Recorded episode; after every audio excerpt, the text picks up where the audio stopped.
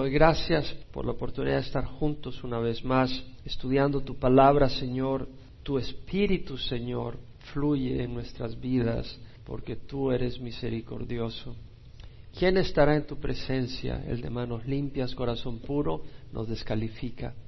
Pero tú nos calificas con tu sangre, Señor. Es por eso que la canción dice, limpia mis manos, purifica mi corazón, tú lo haces con tu sangre luego nos vas transformando y por eso te seguimos y te buscamos porque tú eres el único que puede transformar estas vidas corruptas y trastornadas y torcidas y confundidas en oscuridad en vidas que realmente experimentan la verdad y el amor y la sanidad. Y tu comunión, Señor. Queremos tener esa comunión contigo, queremos que tú nos hables, nos fortalezcas, nos corrijas, nos abras la mente y el corazón, Señor, y ministres a nuestras vidas. Sana y trae a otros que no te conocen a conocer tu palabra, Señor. En nombre de Jesús, amén. Seguimos con la segunda carta de Pablo a los Corintios. Hoy continuamos con el versículo 3 del capítulo 6. Hemos visto como Pablo en los capítulos 4, 5 y al principio del 6 habla de su ministerio, del ministerio de servir al Señor. Y cómo el ministerio realmente es Dios obrando en nosotros cuando Pablo dice si alguno está en Cristo nueva criatura es. Las cosas viejas cambiaron y aquí son hechas nuevas. Dios está en el negocio de una creación. Somos criaturas nuevas una creación sobrenatural. Leía esta semana porque estoy preparando para los seminarios de creacionismo que un artículo científico decía que el hierro de nuestra sangre y todos los elementos de nuestra sangre vienen de las estrellas que explotaron en una supernova y en ese proceso se produce níquel radioactivo y se produce hierro y, terminó en la tierra y ese es el hierro que hace nuestra sangre, totalmente contrario a lo que dice la palabra de Dios. Pero yo me puse a pensar y dije, no, nosotros no somos creación natural, somos creación sobrenatural. Dios tomó el barro de la tierra y nos hizo a nosotros sobrenaturalmente. Somos el resultado de una creación directa de Dios con un plan y un propósito para nuestras vidas. Y eso es lo que Satanás no quiere que sepamos, para que nos comportemos como animales, para que no tengamos una meta elevada de un Dios grande y, saber que un día podemos estar con Él. Por eso conocemos la palabra.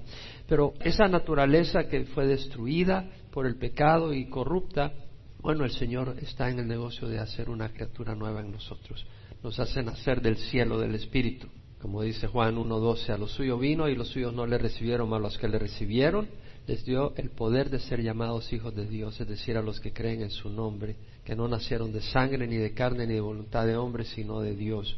Un nacimiento sobrenatural, un segundo nacimiento.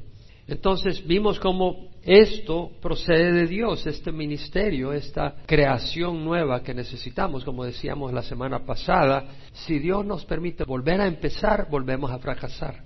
Por eso Dios no solo nos permite volver a empezar, sino que nos hace una nueva creación y nos da el Espíritu Santo para no volver a fracasar. Pablo dice, todo esto procede de Dios que nos reconcilió consigo mismo por medio de Cristo. Es decir, el ministerio de Pablo y el ministerio de todo cristiano es un ministerio de reconciliación. Primero, Dios nos reconcilia consigo mismo. Por medio de Cristo, ese es el único camino. No por obras que hagamos, sino por medio de Cristo, la obra que Él hizo. Y aclara Pablo, Dios estaba en Cristo, reconciliando al mundo consigo mismo, no tomando en cuenta a los hombres sus transgresiones, las manos limpias, el corazón puro, es a través de que el Señor cierra sus ojos a nuestras transgresiones, cubriéndolas por la sangre de Jesús. Y nos ha encomendado a nosotros la palabra de reconciliación, tenemos esa responsabilidad, llevar ese mensaje de reconciliación. Pablo dice, somos embajadores de Cristo, como si Dios rogara por medio de nosotros en nombre de Cristo, rogamos reconciliados con Dios. Al que no conoció pecado, le hizo pecado por nosotros para que fuéramos hechos justicia de Dios. En él podemos estar revestidos de la rectitud de Dios, la rectitud de Cristo. Eso es precioso. Y Pablo luego dice, como colaboradores de los exhortamos a no recibir la gracia de Dios en vano. No queremos recibir la gracia de Dios, todo lo que Dios hizo, como que sea basura. Como dice la Escritura, en el tiempo propicio te escuché, en el día de salvación te socorrí, y aquí ahora es el tiempo propicio y aquí ahora es el día de salvación, el tiempo propicio para decirle al Señor, haz la obra que necesito en mi vida. Y luego Pablo continúa en el versículo 3 del capítulo 6 donde dice, no dando nosotros en nada motivo de tropiezo para que el ministerio no sea desacreditado. ¿Cuál ministerio? El que acabo de describir. Pablo dice, no dando nosotros en nada motivo de tropiezo para que el ministerio no sea desacreditado. La New King James Version traduce, we give no offense in anything. No damos ofensa en nada para que el ministerio no sea desacreditado. La New American Standard dice, giving no cause to offense. No dando causa para que alguien se ofenda y desacredite el ministerio. We put no obstacle in anyone's way, dice la English Standard Version. No ponemos obstáculo en el camino de nadie. La idea no es poner obstáculo. La idea es que la gente venga al Señor. La New International Version dice, we put no stumbling block in anyone's path. No ponemos una piedra de tropiezo en el paso de nadie. Y la palabra en el griego que se traduce offense o motivo de tropiezo o piedra de tropiezo quiere decir, eh, la palabra en el griego proscopé, quiere decir una ocasión, un motivo para que alguien se caiga, para que alguien caiga en error o en pecado. Y Pablo está diciendo, no dando nosotros en nada motivo de tropiezo para que el ministerio no sea desacreditado.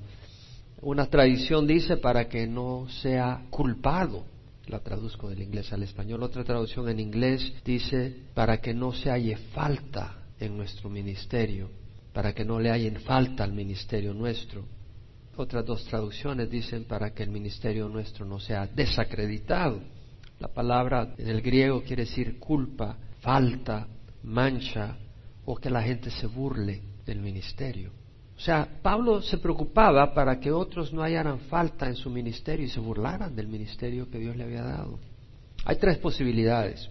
Uno, que la gente encuentre falta en nuestro ministerio por nuestra culpa y que por ellos, al conocer la palabra de Dios, no se confundan y simplemente digan ese ministerio está distorsionado, está perdido pero no, no pasa más allá. Pero hay una segunda situación que es más complicada y es que hay en falta en nuestro ministerio por nuestra culpa y que desconociendo el mensaje verdadero de Dios se escandalicen y se aparten no solo de nosotros sino del Evangelio mismo y se burlen de todos los ministros del Evangelio, aun de los que son fieles. ¿Quién puede decir amén a eso? Muchas personas encienden la televisión y ven algunas cosas, algunos evangelistas, y dicen, yo no quiero saber nada de los evangélicos. Y me hables de la Biblia ya, ni quiero ir. ¿Por qué? Porque han tenido unas experiencias terribles. Es como cuando estábamos en Perú.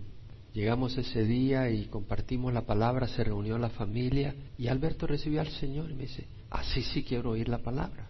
Me decía, todo lo que he oído, le huyo.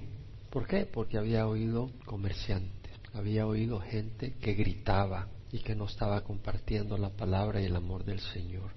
Es peligroso cuando uno conduce el ministerio de manera que otros tropiezan y se alejan de la verdad en vez de acercarse. El tercero es que la misma palabra y Jesús es causa de escándalo.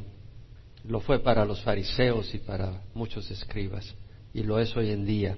Muchas personas religiosas hoy en día que mencionan el nombre de Jesús mencionan otros nombres también. Y leía con mucho dolor recientemente el discurso de alguien que hacía referencias a grandes personas que esta persona honraba y eran personas religiosas en un contexto secular, pero en ese discurso no menciona el nombre de Jesús. Y no quise decir nada porque no creía que era prudente. Dios me dé sabiduría cuándo decir y cuándo no decir. Pero decía yo en mi corazón, es más fácil que la gente acepte a un líder religioso a que oigan el nombre de Jesús en público. El nombre de Jesús es una piedra de tropiezo.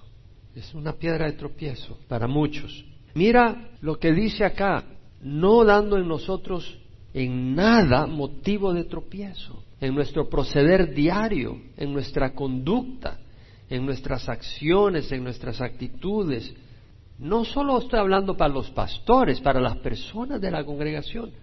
A veces hay actitudes que ofenden y a veces podemos ofender a alguien que viene por primera vez a la iglesia y nuestra actitud le ofende y esa persona no vuelve a una iglesia cristiana. ¿Es posible o no es posible? Nuestras palabras, nuestra propia enseñanza como pastores, nuestros intereses el manejo de las finanzas, aquí me refiero a los pastores también, a las relaciones con otros podemos causar que otros tropiecen, que se alejen de nuestro ministerio o que malinterpreten el mensaje de Dios y se alejen del Evangelio y caigan en pecado, se desanimen, se alejen de Dios, de su luz, de la salvación y vida eterna. Pablo dice, no dando nosotros en nada motivo de tropiezo para que el ministerio no sea desacreditado. No nos podemos tomar vacación en alguna área. Pablo dice, en nada. Yo no quiero en nada dar ocasión para que desacredite el ministerio. No podemos decir, acá en esto me comporto como un siervo de Dios, pero cuando se trata de dinero, ay, ahí es, soy negociante. O cuando se trata de echarme unos traguitos, pues nadie me ve. O cuando me toque mi popularidad o mi fama, me pongo como tigre encendido. No, tenemos que buscar honrar a Dios y que jamás sea el ministerio mal hablado, se hable mal del ministerio debido a nuestro comportamiento. Los ministros tenemos una gran responsabilidad en lo que enseñamos y la conducta que tenemos. En cierto país me dicen que en el programa de radio cierto pastor dice, hagan como yo digo, no como yo hago. Bueno, eso no funciona en la Biblia. La Biblia dice que no debe ser así nuestro mensaje y nuestra vida tienen que coincidir. Nadie es perfecto, pero si vas a una congregación donde el mensaje y la vida del mensajero son distintos, salte de ahí. No tiene sentido. Segunda de Pedro habla de la responsabilidad que tenemos los pastores. Segunda de Pedro 3, 15, Pedro habla de Pablo y dice, considera la paciencia de nuestro Señor como salvación, tal como se escribió nuestro amado hermano Pablo, según la sabiduría que le fue dada Asimismo, en todas sus cartas habla en ellas de esto, en las cuales hay algunas cosas difíciles de entender. Está hablando Pedro de que Pablo en sus cartas escribe algunas cosas difíciles de entender, que los ignorantes e inestables tuercen, como también tuercen el resto de las escrituras para su propia perdición. Es cosa sería enseñar la palabra. Tenemos que tener cuidado de no torcer la escritura, de no distorsionarla. Si estamos enseñando la palabra, si somos maestros de escuela dominical, si estamos enseñando la palabra en nuestras casas, tenemos que tener cuidado de no distorsionar la escritura. En versículo 17, Pedro dice, por tanto, amados, sabiendo esto de antemano, están en guardia, no sea que arrastrados por el error de hombres libertinos, caigáis de vuestra firmeza. Es decir, tenemos que tener cuidado, uno de nosotros no ser hombres libertinos que hacen que otros caigan de su firmeza y tropiecen. Y nosotros tenemos que tener cuidado de no ser guiados por hombres libertinos. La fe nuestra en quién va a estar puesta. ¿Y qué nos ha dado el Señor para guía? La palabra. ¿Y qué nos ha dado para interpretarla? El Espíritu Santo. la palabra, el Espíritu Santo. Ahora, si nosotros andamos jugando con el pecado, ¿tú crees que el Espíritu Santo está obligado a darnos claridad en lo que leemos de la Biblia? No. Si nosotros estamos desobedeciendo al Señor, no esperemos que el Espíritu Santo está obligado a darnos claridad en lo que leemos.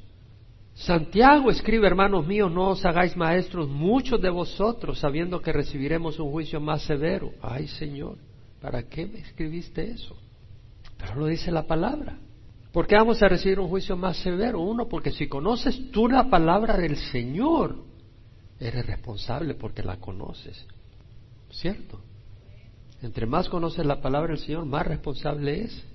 Pues yo quiero conocerla, pero no quiero ser responsable. Pues no hay manera. Una cosa va con la otra. Y además, como dice, no os hagáis maestros muchos de vosotros, sabiendo que recibiremos un juicio más severo. Sí, tienes que tener cuidado también, porque si tú eres maestro y estás enseñando el error, ¿tú crees que no vas a recibir un juicio? Vas a recibir un juicio. Y también tenemos una responsabilidad de no conversar con la palabra.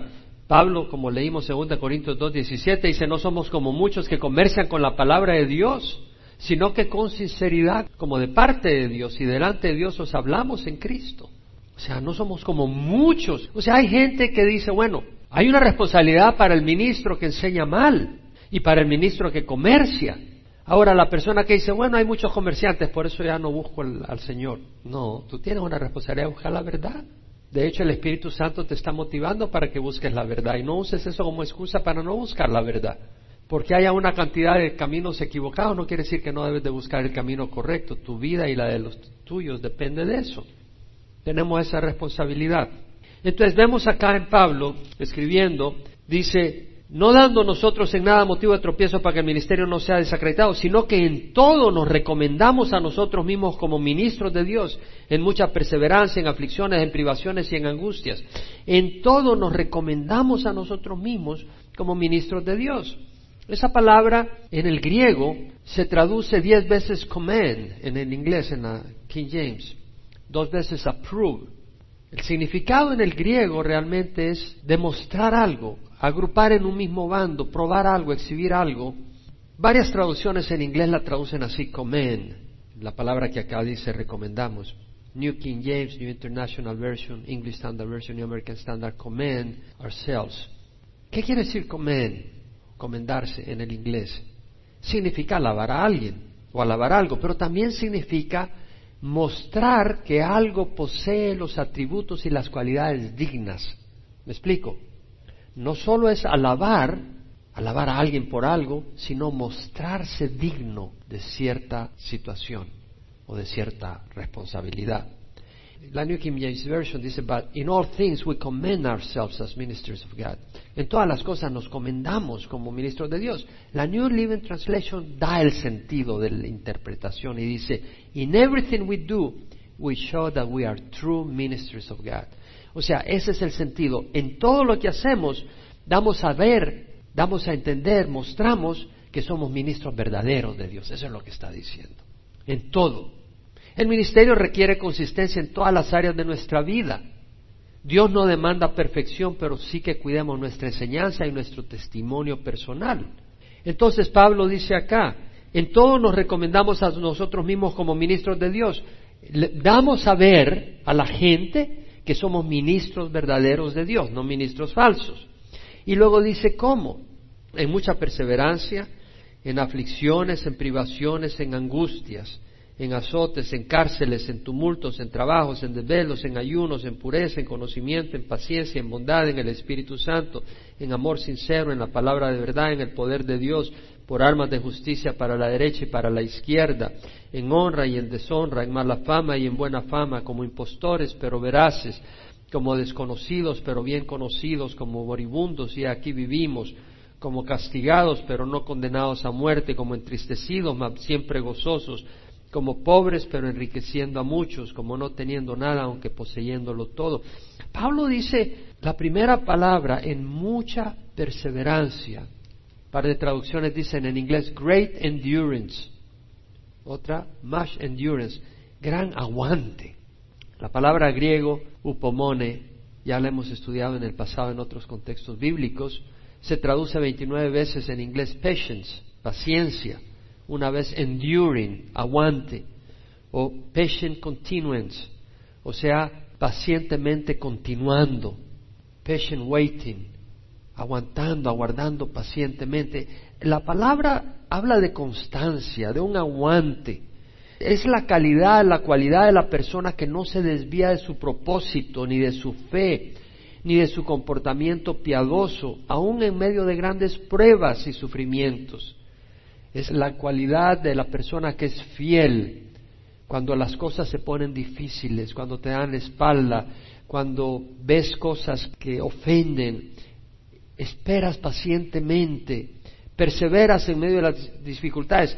El camino del siervo de Dios requiere mucha perseverancia para cada cristiano y aún más para el pastor. Pablo aquí habla de su ministerio, nuestro ministerio. Es muy importante la perseverancia. Muchos empiezan en el ministerio, pero se rajan en el camino. Se salen. Muchos empiezan a servir a Dios, pero con el tiempo dejan de servirle. ¿Cuántos cristianos empiezan el camino y no terminan? Muchos. Y yo no sé si son cristianos, porque si tú no terminas, no es solo empezar, hay que terminar. Y si tú no terminas, es cosa seria. O sea, tienes que tener en mente que hay que terminar, no se trata solo de empezar. No puedes terminar si no empiezas, pero empezar no basta. Es decir, es como decirle a alguien, oye, me caso contigo. Y la otra persona dice, bueno, le fui fiel por un año, empecé bien, y ahora, bueno, ando por, con fulanito y con menganito, porque pues tú sabes, es bonito bailar por aquí, por allá. Pues no, no, no, eso no funciona. Y lo mismo con el Señor. Tenemos que continuar en el camino. Para ello necesitamos al Señor. Bueno, Es importante empezar, pero también terminar. Lo que es importante es que Dios nos encuentre sirviéndole fielmente cuando nos llame a casa. Tú no sabes cuándo el Señor te llama a casa. Puede ser hoy, puede ser mañana, puede ser en 10 años, yo no sé. Me fui al internet y hasta me deprimió las estadísticas de los pastores. Me deprimieron las estadísticas. No, me dije, estamos mal. En un estudio realizado por el doctor Richard Craigjear, estadísticas sobre pastores, encuestaron a 1050 pastores en dos conferencias de pastores, una aquí en Orange County y la otra en Pasadena. 72% de los pastores encuestados dijeron que solo leían la Biblia para preparar sus mensajes bíblicos, no para devoción personal. 72%. Yo no estaría aquí hoy si yo no leería la Biblia para mi tiempo personal y no porque me digan que lo tengo que hacer. Yo no puedo imaginarme no tener comunión con el Señor. Yo necesito leer la Biblia. Yo necesito agarrar la escritura. He visto en el libro de San Juan. Yo necesito agarrar la palabra y la empiezo a leer. Y cuando la estoy leyendo el Señor me habla y tengo esa conexión con Él y estoy oyendo y me está abriendo la mente y me está limpiando y me está corrigiendo. Yo necesito eso. Yo no puedo imaginarme cómo pudiera pasar una semana sin leer la Biblia para mi propia edificación personal. No puedo imaginármelo. Yo sé que no pudiera funcionar no solo como pastor, sino como cristiano. Yo estaría en el mundo. El pastor que ustedes tienen si no fuera por la gracia del Señor, ahorita estaría en el mundo. No es porque tenga una aureola en la cabeza, es porque Dios me ha tocado, lo conozco, sé que Él es verdadero. Él ha sido maravilloso conmigo, yo le sirvo, pero tengo una naturaleza pecadora. Y yo estoy en un mundo pecador. Tengo una naturaleza pecadora y estoy en un mundo pecador que me invita continuamente a pensar cosas y a querer hacer cosas que no son buenas. ¿Sabe usted? Ese es su pastor, salvado por la sangre de Cristo. Y no estoy en esas cosas, no, no estoy en esas cosas. ¿Por qué? Porque Dios me habla, porque Dios me alimenta, porque Dios me ilumina y yo necesito del Señor. Yo no sé cómo haces tú si no estás con la palabra de Dios todo el tiempo. Terminas creyendo que lo que estás haciendo mal está bien porque para el mundo lo que está bien no es necesariamente para Dios bien. Necesitas esa palabra. 72% de los pastores encuestados dijeron que no leían la Biblia solo para preparar sus mensajes. ¿Puedes creer eso? ¿Te asusta? ¿Quién dice sí? Yo empecé a leer eso y me desanimé. Dije, ¿qué está pasando? ¿Cómo es posible? Quiere decir que el 72% de las iglesias en California, los pastores no buscan al Señor con la Biblia, solo la usan como un libro para instruir a otros. Se olvidan que la instrucción no fluye sin que conozcas al instructor, que es Jesús. Y no lo digo yo como quien dice, oye, eres un tonto, eres un burro, te vas a ir al infierno, lo digo escandalizado. ¿Cómo puedes predicar si tú no das importancia de tener un tiempo con el Señor? Sabes que para mí más importante que mi ministerio es la relación con el Señor. Yo prefiero dejar de ministrar que dejar de leer la Biblia. Si yo voy a tener que escoger entre tomar tiempo y leer la Biblia, si voy a dejar algo, es mejor dejar de enseñar la palabra. Si yo tengo que dejar de enseñar la palabra para poder leer la Biblia, si la Biblia es, es mi alimento, es mi vida, es mi canal, es mi conducto de oxígeno para caminar en este mundo. Ah, claro, puedo vivir carnalmente, pero sé demasiado para querer hacerlo. Sé demasiada verdad como para querer ignorarla. Pudiera tirarme al mundo, pero sé que es un engaño. Sé que tarde o temprano me va a morder. Sé que tarde o temprano me va a destruir. Y sé que hay un Dios creador que un día le voy a tener que dar cuentas por estar dándole espalda y por actuar egoístamente y en el proceso aplastar a medio mundo. Pues cuando tú actúas egoístamente estás haciéndole daño a otras personas. Nunca vas a actuar egoístamente sin hacerle daño a alguien. Y cuando tú actúas en desobediencia a Dios, estás siempre actuando no en amor, no en amor de Dios. Puede ser en lujuria, puede ser en fornicación, pero eso no es el amor de Dios. Y cuando tú estás actuando fuera del amor de Dios, estás haciendo daño. Estás haciendo daño, estás ofendiendo a Dios. Bueno, 71% dijeron estar burnout. ¿Sabes lo que es burnout? Acabado. Eso es lo que quiere decir. Estoy acabado. Ya. No puedo ni levantar el cepillo de dientes para... Estoy tan acabado. Burnout. Ese 71% de los pastores dijeron que están burnout y batallan con depresión semanal o diariamente. 71% de los pastores en California. Me puse a pensar, ¿por qué? Y pienso, el ministerio es una batalla espiritual. No te metas a menos que Dios te llame. Y si Dios te llama, no tienes menos que meterte, porque no puedes hacer otra cosa. Y si Dios te llama, no puedes vivir sin hacer lo que Dios te llama a hacer. Pero es una batalla espiritual. Y la persona que se mete en el ministerio pensando que va a ser muy bonito, vas a estar al frente predicando, hermanito, es una batalla espiritual. Y Pablo lo dice, lo dice en general, en la epístola que escribe a la iglesia en Éfeso. Fortaleceos en el Señor y en el poder de su fuerza. Le está hablando a los cristianos en general, a la iglesia en Éfeso. Fortaleceos en el Señor y en el poder de su fuerza. Revestidos con toda la armadura de Dios para que podáis resistir contra las insidias del diablo, contra las estrategias. Satanás tiene estrategias. Óyeme lo que te estoy diciendo sobre todo aquellos que tienen en mente entrar en el ministerio y servir de pastores, yo espero que hayan varios acá. Satanás tiene estrategias. Por eso Pablo dice perplejos, pero no desesperados, dice, pero perplejos. Te van a sorprender las estrategias de Satanás en el camino. Es una batalla espiritual, fortalecidos en el Señor en el poder de su fuerza, revestidos con toda la armadura de Dios para que puedas resistir las ideas del diablo, porque nuestra lucha no es contra sangre y carne, sino contra principados, contra potestades, contra los poderes de este mundo de tinieblas, contra las huestes espirituales de maldad en las regiones celestes. Por tanto, tomad toda la armadura de Dios para que podáis resistir en el día malo y habiéndolo hecho todo, estad firmes. Pablo lo dice. 57% dijeron que dejarían el pastorado por un trabajo secular si pudieran. En otras palabras, 100 en el ministerio por dinero. 57% de estos pastores encuestados dijeron, seguimos en el ministerio porque no sé hacer otra cosa. Se metieron en el ministerio, nunca aprendieron otra cosa y dicen, y ahora me voy a morir de hambre. Así que sigo en el ministerio por dinero. 57%. ¿Cómo va a estar la condición de las iglesias? ¿Tú crees que no se va a reflejar? ¿Tú crees que esas personas no van a entrar en ardides y maneras de cómo prosperar y cómo salir adelante? de una o de otra manera. Y no debe ser de una o de otra manera, debe ser por el Espíritu de Dios. 30% dijeron que habían tenido una relación sexual extramarital. 30% de los pastores, estos no eran pastores que ya habían dejado el pastorado, eran pastores que estaban como pastores.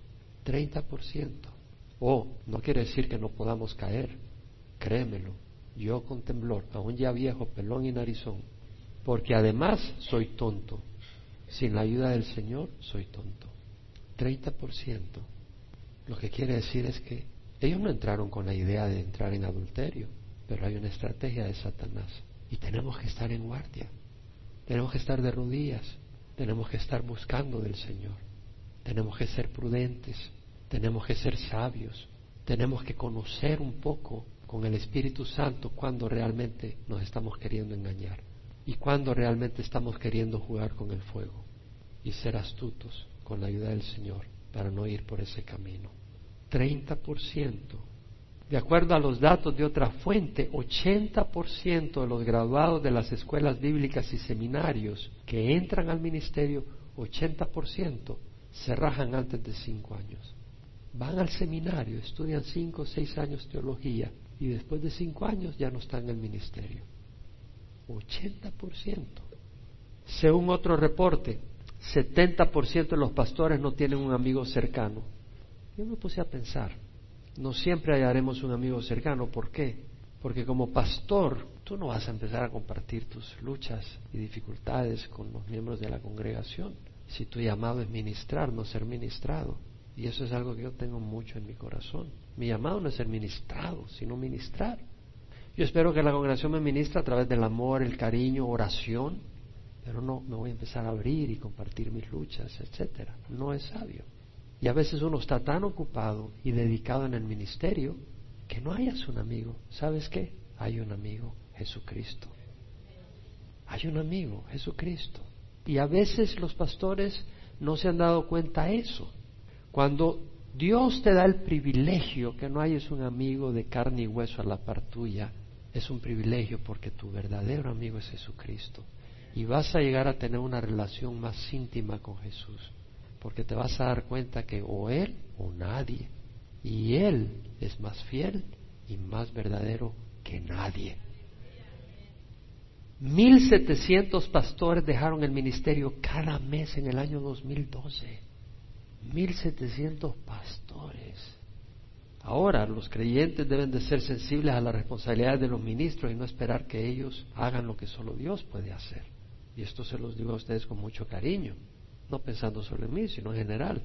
Sus pastores son de carne y hueso. No esperen de ellos lo que solo Dios puede. Él no puede estar en todas partes todo el tiempo. Y el pastor que trata de complacer a la congregación todo el tiempo se acaba. Un pastor tiene que decir, bueno, yo sé que aquí no puedo, aquí y hasta acá doy acá y, Dios no me está diciendo que haga más. Y un pastor tiene que saber que mientras estás bien con Dios, aunque te malinterpreten, ese es otro problema. Pero cuando el pastor quiere empezar a bailar para que todo el mundo esté contento en la congregación, se acaba. Un pastor tiene que buscar al Señor. Muchos en el ministerio entran porque, oh, qué bonito, te va a oír la gente. Requiere sacrificio y entrega. Y para perseverar se requiere amor a Dios y amor de Dios. El amor a Dios y que Dios te dé amor hacia las ovejas. Si no, no vas a perseverar. Me fui a ver la lista de las diez profesiones consideradas por la población americana como las que tienen alto o muy alto grado de honestidad y estándar de ética. Hicieron una encuesta, Gallup Poll. ¿Qué piensan los americanos? ¿Cuáles son las diez profesiones donde la persona tiene gran integridad? ¿Sabe cuál fue la número uno? Los enfermeros, enfermeras. Son los que tienen más integridad, es lo que piensan ellos. ¿Saben dónde llegaron los pastores? en el número 8. ¡Wow! ¿Crees que una persona que te va a sanar o te va a cuidar tiene más integridad? Y, yo creo que todos debemos de tener integridad y tener un alto nivel de honestidad. No estoy diciendo que una profesión tiene que ser menor que otra. Para el cristiano todos tenemos que tener una absoluta honestidad. Pero una persona que está dedicada a la palabra del Señor, tú esperas que sea, que tenga que honestidad. Bueno, número dos, los farmacistas. Número tres, los médicos. Número cuatro, los ingenieros. Número cinco, el dentista. Piensan que los dentistas en general son más honestos que los pastores. Número seis, los policías. Número siete, los profesores. Número ocho, los ministros ordenados. Apenas arribita de los psiquiatras. Yo no sé quién está más loco, el que se mete al ministerio o el psiquiatra. Pero Pablo dijo, por Dios, yo estoy loco. Recordemos que no siempre la opinión pública refleja, sin embargo, culpa de parte de los ministerios y de los ministros. Pablo dijo, busca ahora el favor de los hombres o de Dios, o me esfuerzo por agradar a los hombres. Si todavía estuviera tratando de agradar a los hombres, no sería siervo de Dios. Pero no se trata de opinión pública realmente, sino quién eres tú y yo a los ojos de Dios. Ya no solo a los pastores, sino tú y yo. ¿Quiénes somos a los ojos de Dios? Y debemos de ser constantes y perseverar en el llamado que Dios nos ha hecho. Pablo tomaba en serio su llamado y se apartaba de todo lo que le impedía llevar a cabo su misión. ¿Tienes un llamado? ¿Tienes un camino que seguir aquí en la tierra? ¿O no estás seguro? ¿Eres cristiano? Tienes un llamado. Dios tiene obras para hacer a través tuya.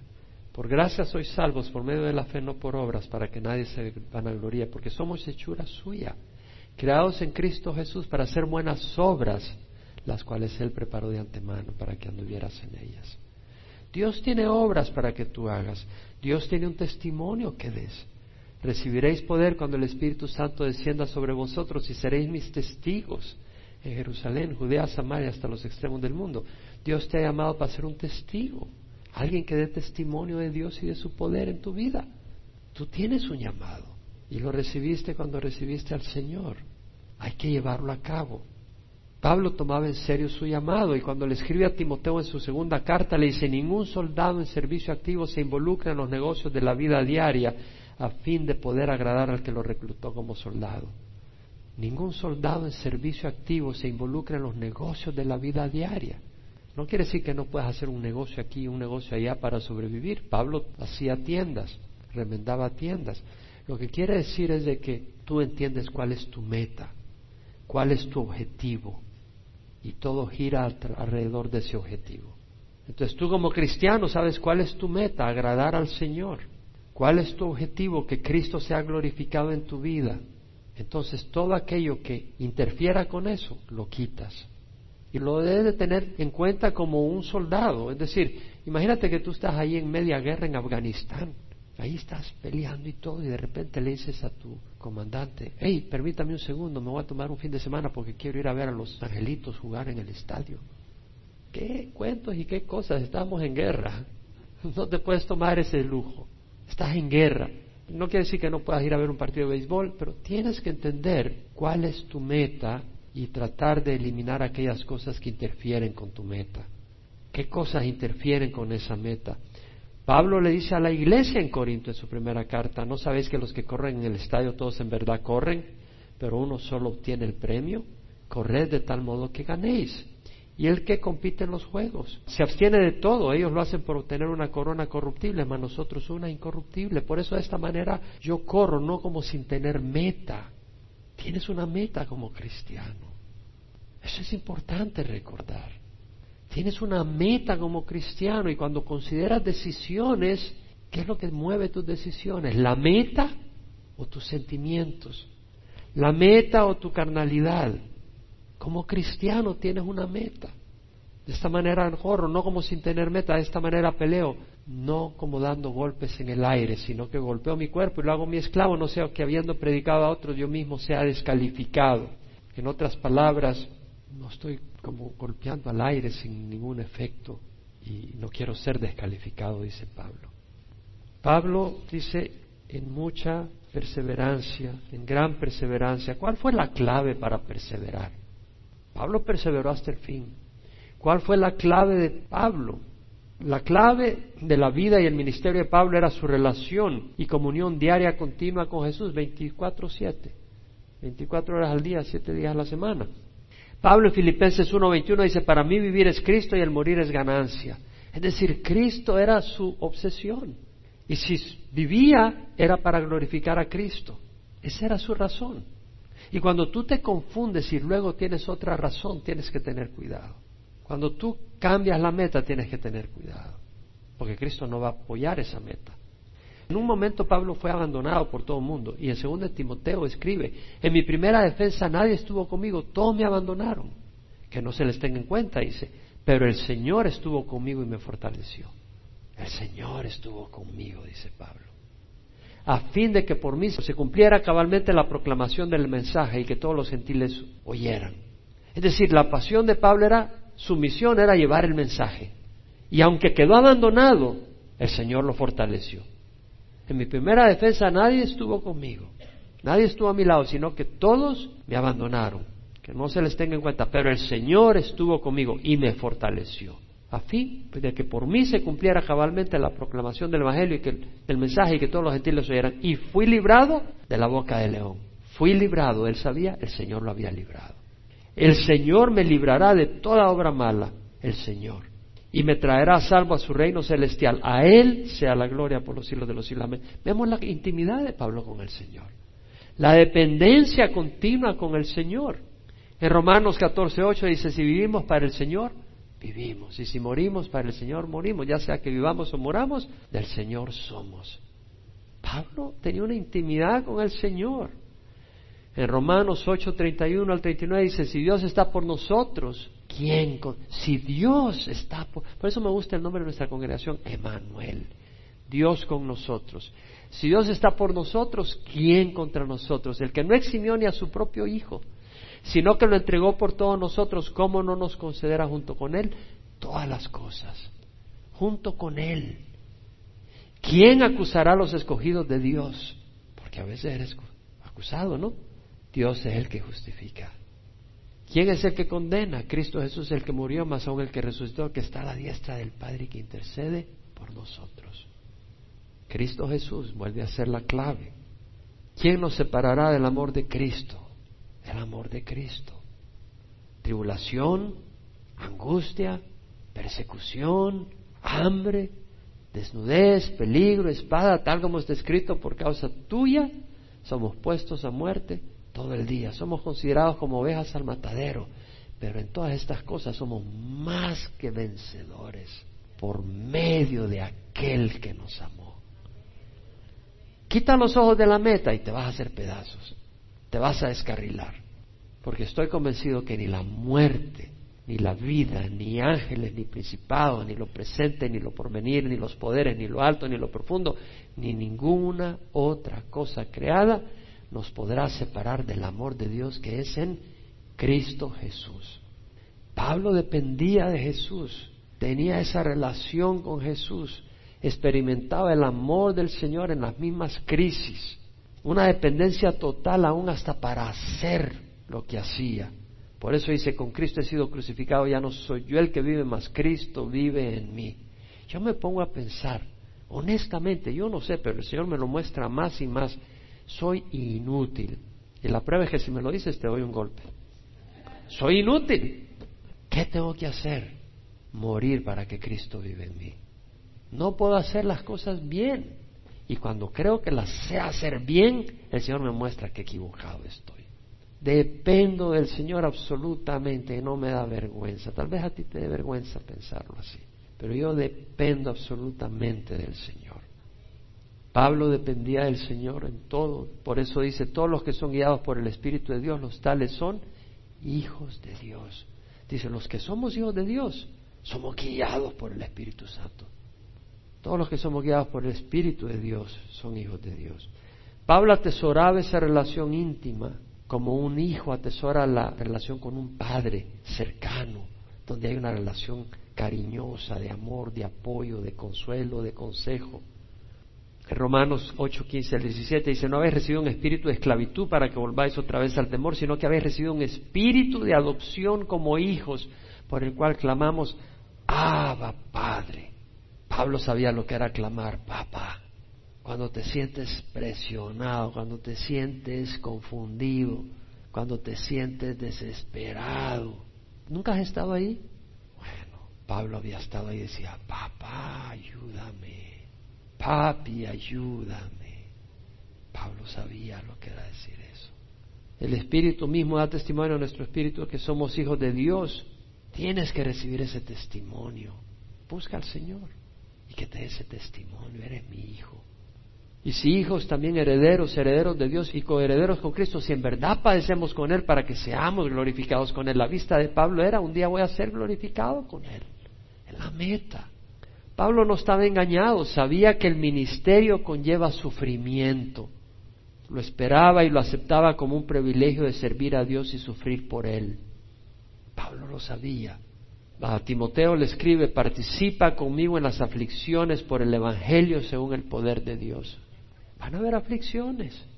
En la misma carta, segunda carta de Timoteo, dice, sufre penalidades conmigo como buen soldado de Cristo Jesús. En la misma carta le vuelve a decir, se sobre en todas las cosas, sufre penalidades, hace el trabajo de un evangelista, cumple tu ministerio. El Señor mismo le dijo a los discípulos, en este mundo tendréis tribulación. Lo dijo, pero ánimo, yo he vencido al mundo. Y Pablo comparaba la tribulación con lo que viene.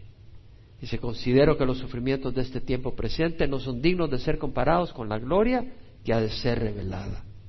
Dios quiere una intimidad con nosotros. De hecho, la palabra dice que Jesús dijo, si alguno me ama, guardará mi palabra y mi Padre le amará y vendremos a él y haremos con él morada. ¿Quién? El Padre y el Hijo, haciendo morada con nosotros. Juan 14, 16. Yo rogaré al Padre y Él os dará otro consolador para que esté con vosotros para siempre. El Padre, el Hijo, el Espíritu Santo con nosotros. El problema, aún para un cristiano, no necesariamente solo para el pastor, es que nosotros queremos una vida sin problema y este mundo no la ofrece. Es un mundo de dificultad. Y cuando vienes al Señor tienes una batalla contra el enemigo. Pero yo prefiero estar en guerra que ser cautivo de Satanás. Y sobre todo si estoy en guerra con el equipo ganador, que es Cristo. Va a haber lucha, va a haber sudor, va a haber lágrimas, va a haber sangre, pero al final va a haber gloria. ¿Qué quieres? Tienes que ver qué quieres ahora o qué quieres después. Si lo que ahora quieres es comodidad y la vida fácil, el mundo no te la da tampoco. Y va a ser a costa de tu alma. O sufrir por el Evangelio. David entendía, deseaba y atesoraba la intimidad con su Dios y Señor. Jehová es mi pastor.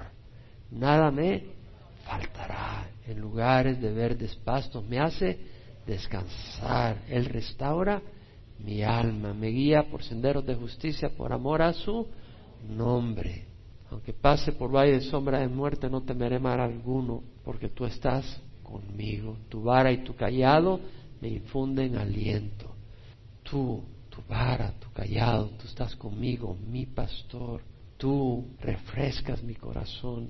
Tú has preparado mesa delante de mí en presencia de mis enemigos. Tú has ungido mi cabeza con aceite. Mi copa está rebosando verdaderamente el bien y la misericordia me acompañarán todos los días de mi vida y en la casa de Jehová habitaré para siempre. Ese era el deseo del salmista. Por eso él pudo triunfar. Salmo 16, 1 al 11 dice, yo dije a Jehová, tú eres mi Señor. Ningún bien tengo fuera de ti. Jehová es la porción de mi herencia y de mi copa. Tú sustentas mi suerte. Las cuerdas cayeron para mí en lugares agradables. En verdad mi herencia es hermosa para mí. ¿Cuál es mi herencia? El Señor. A Jehová he puesto continuamente delante de mí, porque está a mi diestra, permaneceré firme. ¿Quieres estar firme en tu caminar? Pon al Señor delante de ti. Me darás a conocer la senda de la vida en tu presencia y plenitud de gozo en tu diestra, deleites para siempre. El salmista conocía el deleite de la presencia del Señor, la dulzura de la comunión con el Señor. Tal así que en el Salmo 51 David dice, crea en mí, oh Dios, un corazón limpio y renueva un espíritu recto entre mí. No me eches de tu presencia. Eso era lo primero. Dice, no me eches de tu presencia, me puedes castigar, pero no me eches de tu presencia. Y luego dice, no quites de mí tu Santo Espíritu, porque sin el, Santo, sin el Espíritu Santo, ¿cómo podemos tener esa comunión íntima con Dios?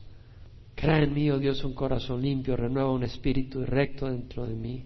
No me eches de tu presencia, no quites de mí tu Santo Espíritu, restaurame el gozo de tu salvación y sosténme con un espíritu de poder. Entonces enseñaré a los transgresores su camino y los pecadores se volverán a ti. Pablo entendía la importancia de ser fortalecido por el Espíritu Santo. Sosténme con un espíritu de poder, dijo David. Pablo también entendía la necesidad de ser sostenido por el Señor. En Efesios, Pablo habla de la importancia de conocer al Señor y el amor del Señor. En Efesios 3:14 Pablo dice, por esta causa doblo mis rodillas ante el Padre de nuestro Señor Jesucristo, de quien recibe nombre toda familia en el cielo y en la tierra, que os conceda conforme a las riquezas de su gloria ser fortalecidos con poder por su Espíritu en el hombre interior. Necesita ser fortalecido con poder por su Espíritu en el hombre interior. Y eso es resultado de la gracia de Dios. No trabajamos para ello, no lo merecemos no hacemos una estrategia para que Dios nos dé esa gracia, ese poder. Creemos en Él. La lucha está en decidir quién va a guiar nuestras vidas, o el Señor o yo. Si me voy a guiar por mis circunstancias o por la voluntad de Dios. Me voy a guiar por lo que yo quiero o por lo que Dios quiere. Y si yo decido ser guiado por lo que Dios quiere, Dios está de mi lado y me va a fortalecer. Si yo insisto en mi capricho, él no me va a fortalecer y me voy a desmoronar. De manera que Cristo muere por la fe en vuestros corazones, dice Pablo. Tener esa comunión con Cristo en el corazón y que arraigados y cimentados en amor, seáis capaces de comprender con todos los santos cuál es la anchura, la longitud, la altura y la profundidad y conocer el amor de Cristo que sobrepasa entendimiento, para que seáis llenos hasta la medida de la plenitud de Dios. Conocer cuánto nos ama el Señor nos da la fuerza para caminar rectamente. El amor de Dios es mayor que cualquier amor humano. El amor de Dios es limpio, es bueno, es verdadero, da vida, refresca, edifica. Aquel que es poderoso para hacer todo mucho más abundantemente de lo que pedimos o entendemos. ¿Por qué nos dice eso, Pablo? ¿Y por qué no lo hace conmigo? Porque tu voluntad no es la del Señor. Pero si tú rindes tu corazón al Señor, Él te va a dar el poder y va a hacer más abundantemente de lo que pedimos o entendemos según el poder que obra en nosotros. A Él sea la gloria en la iglesia en Cristo Jesús por todas las generaciones, por los siglos de los siglos. Amén. Juan 15, el Señor habla de que tenemos que permanecer con el Señor. Jesús mismo lo dice. Yo soy la vid verdadera y mi Padre es el viñador. Todo sarmiento que en mí no da fruto lo quita y todo el que da fruto lo limpia para que más fruto. Vosotros ya estáis limpio por la palabra que os he hablado. Permaneced en mí y yo en vosotros. Como el sarmiento no puede dar fruto por sí mismo si no permanece en él, en la vid, así tampoco vosotros si no permanecéis en mí. Yo soy la vid, vosotros los sarmientos. El que permanece en mí y yo en él, ese da mucho fruto. Separados de mí, nada podéis hacer ni siquiera podemos permanecer en Él sin su ayuda. Pero tú tienes que escoger, Él no te obliga. ¿Y cómo podemos permanecer en Él? Buscándolo. Él nos está buscando, lo que quiere decir es que le abramos el corazón y obedezcamos su llamado. El Señor es el que toca nuestro corazón y nos invita a buscar su palabra. ¿Por qué crees que estás aquí hoy? Porque el Señor te trajo para escuchar su palabra, pero tú obedeciste eso era buscarle. Realmente el que nos está buscando es Él. Es simple y sencillamente decir, sí, Señor. Y dijiste sí y veniste y recibiste la palabra. ¿Y esa palabra qué hace? ¿Te, ¿Te ayuda esta palabra para seguir en el camino? Amén. Ahora, si tú no escuchas la palabra y no buscas la palabra, ¿tú crees que vas a seguir en el camino? No vas a seguir en el camino. Si crees que sí, te engañas. Quiero cerrar reflexionando en algunas cosas. Todos somos llamados a servir al Señor. Pablo dice en 2 de Corintios, capítulo 6, en mucha perseverancia. ¿Necesitas perseverancia? ¿Qué piensas tú? Necesitas perseverar. Todos necesitamos perseverar, a menos que no tengas intención de llegar a la meta. Necesitas perseverancia. Esa perseverancia está en la intimidad con el Señor, en ese tiempo diario con la palabra del Señor. Créemelo. No estoy hablando de oír K-Wave, que es excelente, con buenas enseñanzas. Estoy hablando de agarrar tú tu Biblia y leer la escritura por tu cuenta. Y tener ese tiempo con el Señor donde llegas a una frase, llegas a una palabra y te toca. Porque en la radio el predicador está hablando y sigue hablando y tú tal vez te quedaste en un pensamiento, pero el predicador sigue con su pila. Pero si tú tienes la palabra y llegó a una palabra que está leyendo y ahí te, quedas hasta 15 minutos meditando y, el Señor no continúa, sigue ahí con eso, trabajando contigo. Si nunca has sentido una intimidad con el Señor, pídele a Él. ¿Lo deseas? Pídeselo. Y Él lo va a hacer. Él es el que tiene deseos. Él te ha creado para esa relación íntima con Él. Y si estás sirviendo en el ministerio, en alguna área, persevera. No te hagas para atrás. Y si Dios te llama para pastorear un día, recuerda, hay sacrificio. No lo hagas por los motivos equivocados. Y si Dios te llama para servir en alguna área, no lo hagas por los motivos equivocados.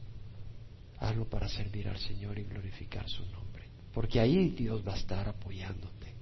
Si los motivos son equivocados, no vas a tener el apoyo de Dios. Puede que perseveres, pero por los motivos equivocados. Y Dios no te va a galardonear si tú perseveras por los motivos equivocados. Voy a hacer una invitación a los que nunca han recibido a Cristo. Si nunca has recibido a Cristo, te invito a que lo recibas. Si has estado alejado de Dios caminando en pecado, no puedes perseverar porque para empezar no estás en Cristo. La Biblia dice, si alguno está en Cristo, nueva criatura es.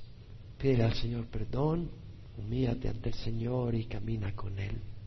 Si no conoces al Señor, has oído hablar de Él, pero no lo conoces, recíbelo hoy como Señor y Salvador tuyo. Ora conmigo y Él te da vida eterna, Él lo ha prometido. Ora conmigo. Padre Santo, te ruego perdón por mis pecados.